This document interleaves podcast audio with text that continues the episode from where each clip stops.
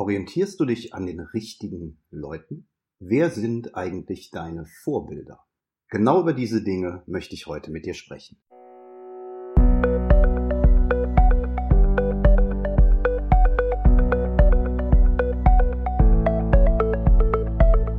Willst du mehr Erfolg als Zauberkünstler haben? Bessere Shows? Mehr Buchungen? Höhere Gagen? Dann ist der Trickverrat Podcast genau das Richtige für dich. Albin Zinecker und Ingo Brehm von den Zaubertricksern verraten dir hier jede Menge Tipps und Tricks, wie du deine Zauberei erfolgreicher machst. Du findest uns im Internet unter www.trickverrat.de. Hallo und herzlich willkommen zu einer weiteren Folge im Trickverrat Podcast. Hier ist der Ingo von den Zaubertricksern und danke, dass du wieder eingeschaltet hast und mir zuhörst. Ich möchte heute über ein Thema mit dir sprechen, das mich seit einigen Wochen nochmal intensiver beschäftigt. Es geht um die Frage, an wen du dich orientierst. Wenn du dich mal selber hinterfragst und ehrlich zu dir selber bist, wirst du vermutlich feststellen, dass du wie die meisten sehr daran interessiert bist, was dein engerer Kreis oder deine, ja, wie soll ich das nennen, dein Arbeitsumfeld über dich denken. Du schaust, wie andere vorgehen, was andere machen. Du schaust mit Sicherheit auch auf die Arbeitsergebnisse von anderen und vergleichst dich natürlich auch mit denen. Das ist relativ natürlich, dass wir Menschen sowas machen, uns mit Gleichen vergleichen. Nehmen wir jetzt unseren Zauberbereich, um es äh, wirklich konkret zu machen. Wahrscheinlich wirst du dich mit anderen Zauberkünstlern, anderen Zauberern aus deinem Umfeld oder sogar darüber hinaus vergleichen und immer mal wieder überlegen, wie macht er das oder sie das und wie mache ich das.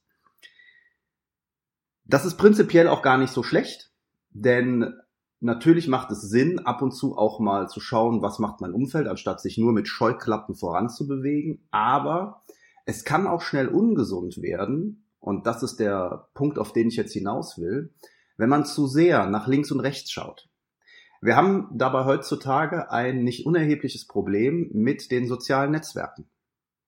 Wir selber machen das ja auch. Instagram, Facebook, da wird dann kräftig veröffentlicht, was man in letzter Zeit so gemacht hat. Da gibt es dann Videos oder kurze Ausschnitte von Shows oder Effekten. Ähm, ganz beliebt. Das machen wir jetzt nur sehr selten, beziehungsweise wenn versuchen wir das etwas anders aufzubauen, sind diese Posts von Auftritten. Wo sind wir gerade? Was machen wir da gerade? Und äh, wieso eigentlich? Ähm, da könnte man nochmal eine eigene Folge drüber machen, warum solche Auftritte, viele Grüße vom Kindergeburtstag in Hintertupfenhausen, ähm, auch tatsächlich aus marketingtechnischer Sicht relativ wenig bringen, zumindest wenn man sie zu häufig macht. Aber ähm, trotzdem sehen wir natürlich, weil wir ja auch mit unseren Kollegen befreundet sind bei Facebook oder deren ähm, Fanseiten geliked, geliked haben, was die so machen. Nicht nur bei welchen Auftritten die sind, wir sehen vielleicht auch, welche Requisiten die benutzen und einsetzen oder ähm, mit wem sie, keine Ahnung, wenn sie mit irgendwelchen berühmten Leuten zusammenkommen oder in der Zeitung sind oder so. Das sehen wir natürlich alles. Jetzt ist die Frage, wie nimmst du persönlich das wahr? Und welche Rückschlüsse, das ist vor Dingen das Allerwichtigste, ziehst du für dich aus diesen ähm, Wahrnehmungen von anderen Kollegen? Ich habe den Eindruck und ähm, das auch in persönlichen Gesprächen durchaus bei Kollegen erlebt. Und ein bisschen kann ich mich sogar selber davon nicht ausschließen, zumindest äh, in der Vergangenheit, dass sich viele an den anderen orientieren, also an anderen Kollegen. Und dann schauen, ja, der hat dies, der hat das, der hat jenes, der macht dieses und jenes. Und da geht es noch nicht mal in Neid hinein, sondern mehr in so eine Art Verzweiflung. Äh, warum schaffe ich das nicht? Ich würde auch gern, ich sag jetzt einfach mal, auf eine Kreuzfahrt gehen oder ich hätte auch gern diese äh, super tollen neuen Zaubertrick aus den USA, der irgendwie 500 Euro kostet oder sowas. Und wieso kann der sich das leisten und ich mir nicht? Und wie gesagt, noch nicht mal auf einer Neidschiene, das erlebe ich noch nicht mal so, wenn ich mit anderen Kollegen spreche und die sowas in der Art erwähnen, sondern die hinterfragen sich dann selber, warum sie selber es nicht schaffen und was sie selber falsch machen. Da geht es noch nicht mal, wie gesagt, darum, den anderen das nicht zu gönnen. Und ich bin ja grundsätzlich ein großer Fan davon, Ziele zu haben. Also wenn du dir beispielsweise, gehen wir nochmal auf das Thema Kreuzfahrt, das Ziel gesetzt hast, ähm, Kreuzfahrtmagier zu werden oder zumindest mal einmal auf einer Kreuzfahrt engagiert zu werden, dann ist das sehr, sehr gut. Wenn du auf dieses Ziel wirklich hinarbeitest und es vor Augen hast und immer wieder ein bisschen was dafür tust und dich selber überprüfst, ob du auch was dafür getan hast. Was wenig Sinn macht, ist aber, sich alle möglichen Kreuzfahrtzauberer anzugucken und ja, dabei in so eine Schockstarre zu verfallen und sagen, okay, der fährt Kreuzfahrt, der fährt Kreuzfahrt, der fährt Kreuzfahrt, mein Gott, was mache ich falsch? Das bringt nichts. Es bringt nichts, so viel nach links und rechts zu schauen, sondern es macht dann einfach mehr Sinn, sich auf sich selber zu konzentrieren. Und auch das ist etwas, was ich kürzlich gelernt habe oder nochmal deutlich gemacht bekommen habe. Es bringt auch nichts, immer nur nach den eigenen Fehlern zu suchen. Fehlerkultur ist gut, gar keine Frage. Es macht auch Sinn, Fehler zu machen. Es macht auch Sinn, seine Schwächen zu kennen und an denen zu arbeiten. Aber noch viel wichtiger ist es in meinen Augen darauf zu achten, dass du deine eigenen Stärken kennst und diese Stärken ganz gezielt einsetzt, um deine Ziele zu erreichen. Das ist ja auch viel leichter. Ich will dir ein Beispiel geben. Wenn du extrem gut darin bist, Menschen zu überzeugen am Telefon und mit ihnen zu sprechen und dann, ne, dann, dass sie dann in, in die Richtung laufen, in die du sie haben willst. Sagen wir mal, du bist gut darin, wenn Leute dich anrufen, dann auch deine Show zu verkaufen. Dann kannst du sie überzeugen, dass du ein Top-Zauberer bist. Du bist aber nicht so stark im schriftlichen Ausdruck. Meinetwegen, weil du in der Schule nicht richtig aufgepasst hast, vielleicht hast du auch eine Rechtschreibschwäche, ist völlig egal, aber du kannst halt, wenn du Texte schreibst, kriegst du keine drei Sätze hin ohne einen Rechtschreibfehler oder einen Kommafehler. Wieso solltest du dann dich wie bescheuert darauf konzentrieren, deine Rechtschreibschwächen auszumerzen, damit du vernünftige schriftliche Angebote schreiben kannst? Warum konzentrierst du dich dann nicht darauf, mündlich äh, zu verkaufen? Natürlich brauchst du das nicht zu vergessen, dass du nicht gut in der Rechtschreibung ist. Da kann man dran arbeiten. Aber wenn du dich nur darauf konzentrierst und sagst, oh Gott, oh Gott, oh Gott, ich kann keine äh, guten Angebote schreiben, weil da sind immer tausend Fehler drin, das kriege ich nicht auf die Kette und dann bucht mich keiner, dann kommst du in so eine Schleife rein, in so eine Negativschleife. Und das macht überhaupt keinen Sinn. Du hast eine Stärke, nämlich du bist gut mündlich, du bist gut im persönlichen Gespräch, im persönlichen Verkauf. Also schau, dass du deine Kunden ans Telefon bekommst oder dich mit ihnen triffst. Da gibt's dann natürlich äh, Mittel und Wege. Und zur Not musst du dir halt deine Texte von jemandem schreiben lassen oder zumindest korrigieren lassen. Dann arbeitest du mit Standardtexten erstmal. Und dann kann man immer noch nebenbei an dieser Schwäche arbeiten, weil, wie gesagt, es ist wichtig, seine Schwächen zu kennen und auch daran zu arbeiten. Aber du brauchst dich nicht darauf zu versteifen, dass das deine große Schwäche ist und du deshalb nicht vorankommst. Ja, das ist eine Frage der persönlichen Einstellung. Ich habe eine Schwäche und komme deshalb nicht voran oder ich habe eine Stärke und konzentriere mich darauf, um voranzukommen. Okay, nochmal zu dem Thema nach links und rechts gucken. Ähm, ich glaube, dass wir Zauberer ganz speziell uns viel zu sehr an anderen orientieren. Ähm, das fängt an mit den Shows, den Nummern, den Tricks, die wir machen. Ich sehe immer wieder Kollegen, die äh, sich selber aufzeichnen, während sie irgendeinen Trick machen, entweder vor Live-Publikum oder sehr gerne auch irgendwo zu Hause und das dann in Facebook-Gruppen, Foren oder äh, ähnliches einstellen. Oftmals übrigens nicht mal mit der Frage oder mit der Bitte Feedback zu bekommen, sondern es wird dann einfach kommentarlos, hier ist ein neuer Trick von mir eingestellt. Also mehr oder weniger kommentarlos. Ich gebe bei sowas erstmal grundsätzlich nie Kritik, weil ich möchte auch keine Kritik, wenn ich nicht danach frage. Und ich gehe davon aus, wer Kritik haben möchte, der wird explizit danach fragen. Ich bin auch nicht so der Fan von äh, ungefilterter Kritik in Foren. Das habe ich, glaube ich, schon mal an anderer Stelle gesagt. Einfach weil es nichts bringt, sondern wenn ich Kritik haben will, dann nehme ich ein Video und schicke das einer Person, von der ich glaube, dass sie mir weiterhelfen kann und bitte sie gezielt um Kritik. Am besten sogar gezielt mit einigen Fragen, zum Beispiel, wie kann man das Ende besser machen oder so. Ähm, ich glaube aber auch, dass viele, die diese Videos einstellen, gar nicht die Motivation haben, Kritik zu bekommen und besser zu werden. Das sieht man nämlich daran, wenn sie dann ungefragt Kritik bekommen und mit der nicht glücklich sind, wie sie sich dann rechtfertigen, sondern die meisten suchen da irgendwie nach Anerkennung. Und die, die so etwas tun, das sind auch die, die selber nach anderen schauen und sich immer wieder nach links und rechts orientieren, anstatt sich auf sich selber zu konzentrieren.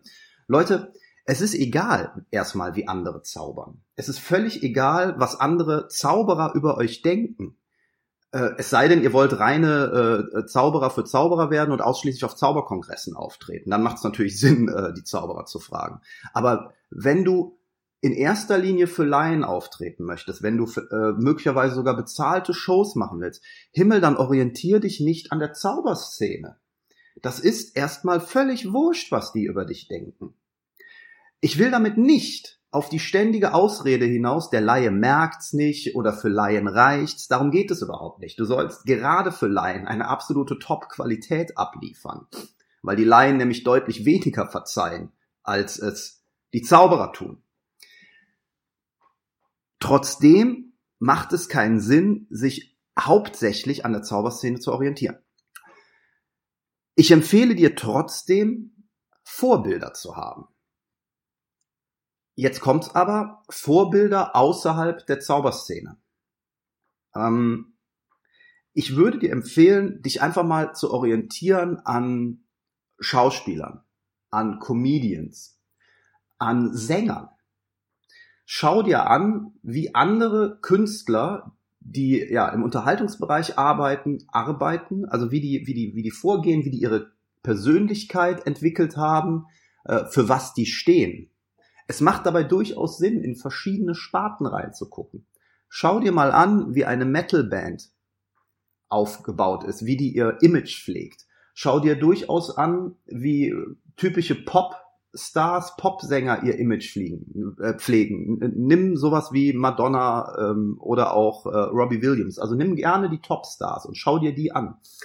Ähm, geh auch in Sparten rein, die dir vielleicht nicht so gefallen. Also guck dir äh, Helene Fischer an, guck dir äh, äh Schlagerstars, äh, Heino, einfach erfolgreiche Leute in ihrer Sparte an.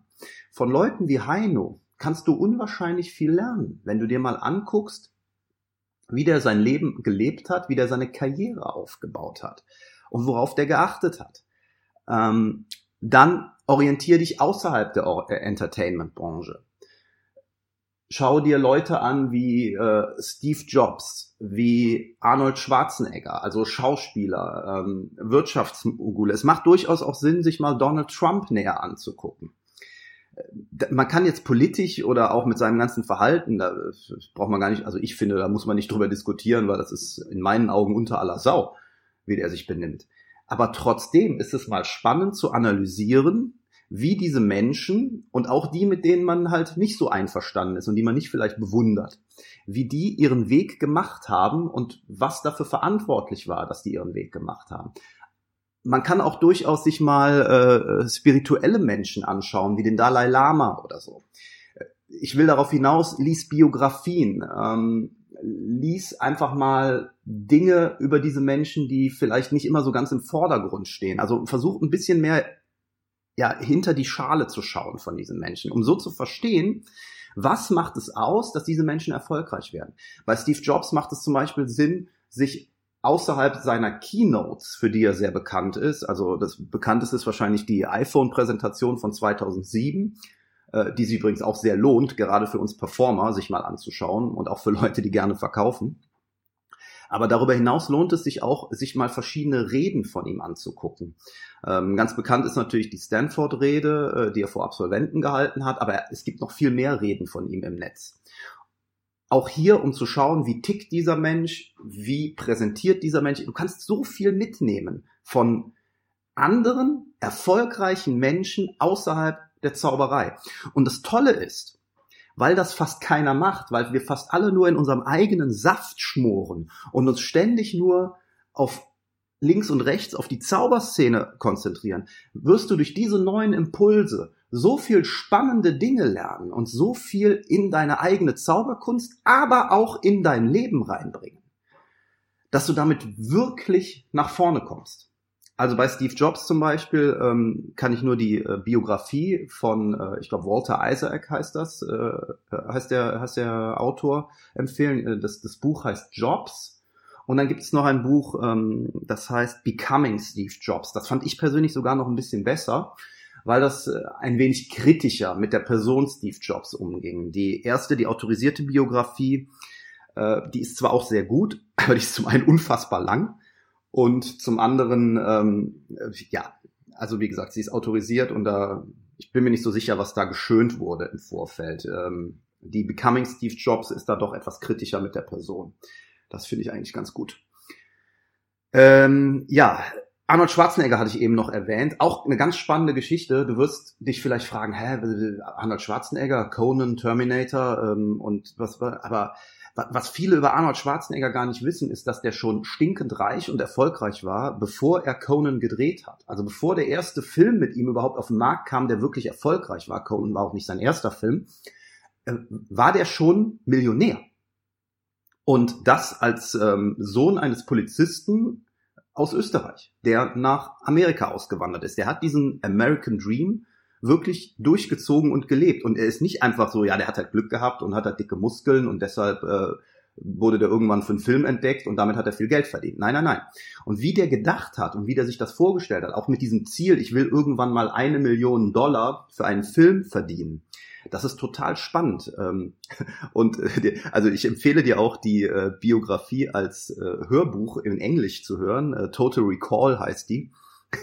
weil ähm, er, er liest es teilweise selber und man versteht ihn ja ganz gut, weil er nun mal diesen unfassbar starken Akzent hat, also diesen deutsch-österreichischen Akzent und es macht einfach Spaß, wenn er erzählt. Und es ist auch teilweise sehr witzig, muss ich sagen. Ähm, es äh, hat durchaus Humor, der Mann.